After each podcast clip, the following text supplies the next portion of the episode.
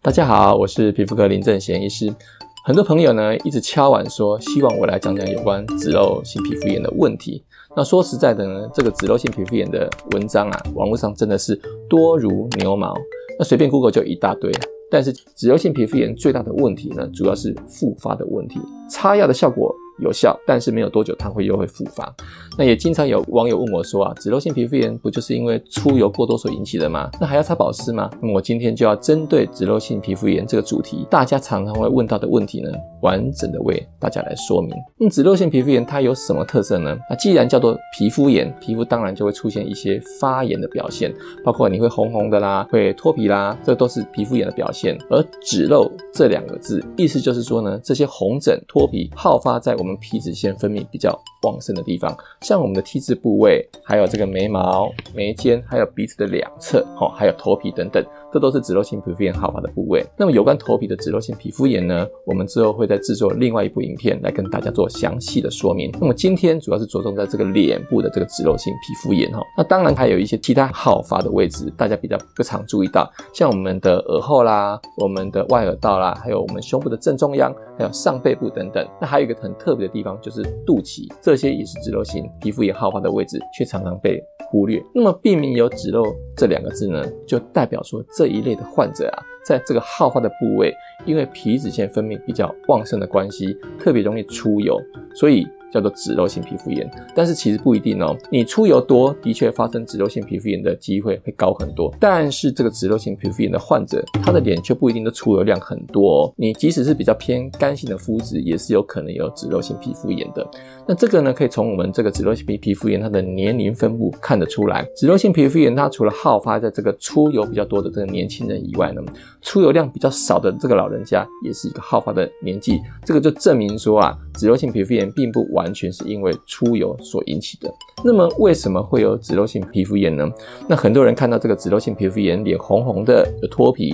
那就会认为说这个脂漏性皮肤炎只是一个皮肤发炎的疾病而已。那这样子讲，其实你只对了一半。为什么呢？因为脂漏性皮肤炎它是属于一种皮肤发炎没有错，但是之所以会发生这个皮肤发炎，是因为我们皮肤上的有一种叫做皮屑芽孢菌的这个霉菌，它大量增生所引起。才会造成我们皮肤炎的发生。那么这种皮屑芽孢菌呢，其实我们每个人脸上都有。它平常是住在我们人类的皮肤上面，吃我们皮肤的油脂为生的哈。那它算是跟我们人体共生的一种微生物。但是呢，有一些人的皮肤，它先天性上就特别适合这个皮屑芽孢菌的一个生长，所以它菌量会特别的多。造成这个脂漏性皮肤炎。另外呢，有一些人啊，他可能因为一些其他的疾病啊，譬如说他会口服啊，或者是外用的这个免疫抑制抑制剂，压抑了我们的这个皮肤的这个免疫力，使我们这个免疫系统无法将这个皮屑芽孢菌压制在一个很低的数量，反而让这个皮屑芽孢菌的大量的增生，这样就会造成皮肤的发炎，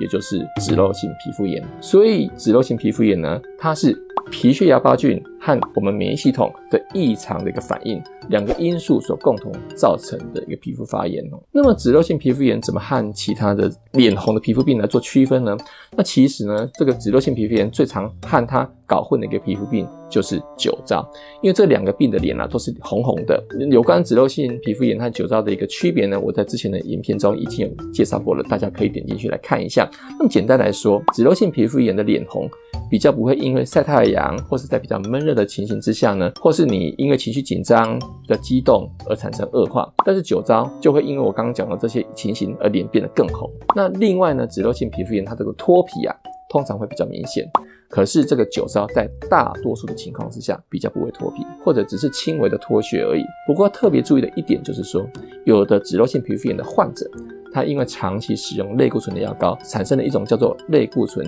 酒糟的问题。当这个两个病，脂漏性皮肤炎跟酒糟加在一起的时候，那就很需要这个医师很仔细的观察，还有问诊，才能做比较精确的诊断。那么脂漏性皮肤炎到底要怎么治疗呢？那既然这个脂漏性皮肤炎呢产生原因呢是皮屑芽孢菌还有免疫反应这两个问题共同有关系，所以你要治疗它呢，最好就要同时处理这两个因素，那效果才会比较好，也才能减少这个复发率哈。很多患者呢，他只用类固醇的药膏来压抑这个免疫反应，来退这个红肿，他却忽略了最源头皮屑芽孢菌的问题，他没有处理它，没有把皮屑芽孢菌的数量也同时降低，是解决的结果，病因却一直存在，那当然就很容易反反复复的一个发作，那就会导致这个长期需要擦类固醇的药膏。但是呢，长期擦类固醇的药膏的结果呢，会进一步让我们皮肤的抵抗力降得更低，皮屑芽孢菌的数量就会变得更多，而导致这个类固醇的药效过了之后呢，脂漏性的皮肤炎又变得更严重。更可怕的是啊，长期使用类固醇性药膏还会导致我们刚刚讲的这个类固醇酒糟，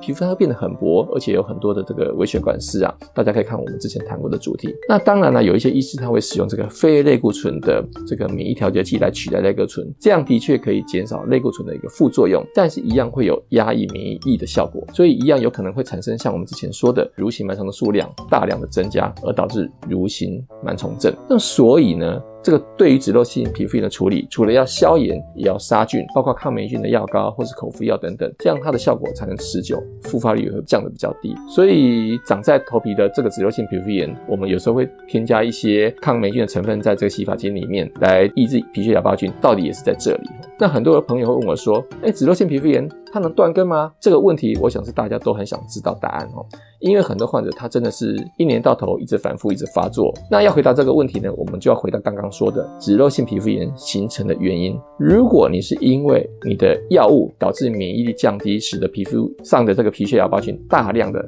增加，那么你在停止这些药物之后，免疫力一旦提升之后呢，那你这个皮屑芽孢菌的数量就会被压制下来，那脂漏性皮肤炎自然而然就会好起来。所以只要之后你不会再用到这些药物啊，一般是不太会复发。但是呢，如果你的体质啊是那种很适合皮血芽孢菌所生长的这种肤质，那么就很容易反反复复的发作。但是不要灰心，有一些习惯的改变，它还是可以降低。脂漏性皮肤炎的复发率，像我们都知道，这个熬夜啦、生活或是工作上的压力过大啦，都会让我们身体的这个免疫力给降低。所以，你有充足的睡眠，你避免熬夜，生活上的减压，自然而然就会让我们的免疫力提高，脂漏性皮肤炎它复发的几率就会降低很多。那脂漏性皮肤炎的患者，他到底需不需要擦乳液？其实这个问题我很常被问到哈，大家的直觉就会想说，诶，脂漏这两个字不就代表出油多吗？那还需要擦乳液吗？答案是需要的。在一些研究中发现，脂溢性皮肤炎的患者呢，他的这个表皮这个脏壁功能是有破损的，也就是说，皮肤防止水分散失的这个功能会减少，所以皮肤会变得比较干。而这种皮肤保护层的这个破损，有可能是皮肤持续发炎所造成的一个结果。但这样的破损会反过来加重皮肤的这个发炎，所以会形成一个恶性循环，越来越严重。所以这就是为什么说脂漏性皮肤炎的患者啊，他的皮肤表面既会出油，又会脱屑，也就是很典型所谓内油外干的这种肤质。那这种肤质呢，我们以前有讨论过，大家可以看之前的一个影片哈。那目前市面上有专门针对脂漏性皮肤炎所设计的这个保养品，它主要诉求就是它的成分里面呢有抗霉菌的成分，可以将皮肤上的这个皮屑芽孢菌压制在很低的数量。我举三个目前比较常用在脂漏性皮肤炎的乳液给大家做参考。那第一个是美娜里尼公司出的斯必利乳膏，它主要的抗芽孢菌成分是乙醇胺盐。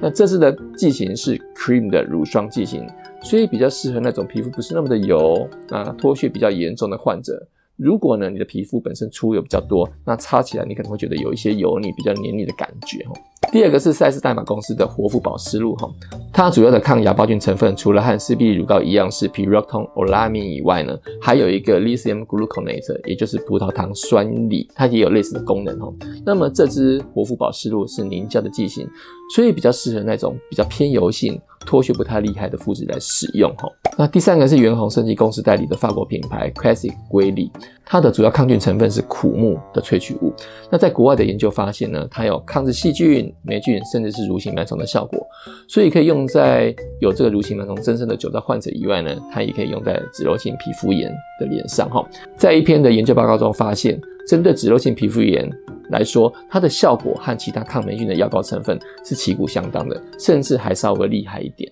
那么以上这三种保湿乳液，根据我的经验啊，只要能根据病人的肤质还有肤况来给他建议使用，长期下来，脂漏性皮肤炎的复发几率可以降到最低。所以总结来说呢，脂漏性皮肤炎是很常见的一种皮肤病，很多人其实都有这个困扰。那医师会根据你的严重程度，给你适当的口服药，还有外用药膏。同时，再配合正确的保湿乳液来使用，它除了可以修复因为皮肤长期发炎而导致的皮肤障壁破损以外呢，可以长期将这个皮屑芽孢菌的数量控制在一定的数量以下，这样就可以大幅降低复发的一个几率。再加上你的生活作息的调整，生活上的减压，都可以减少这个药物的使用。那么以上呢，就是我对于脂溢性皮肤炎的分析，希望对你有帮助。我们下次见。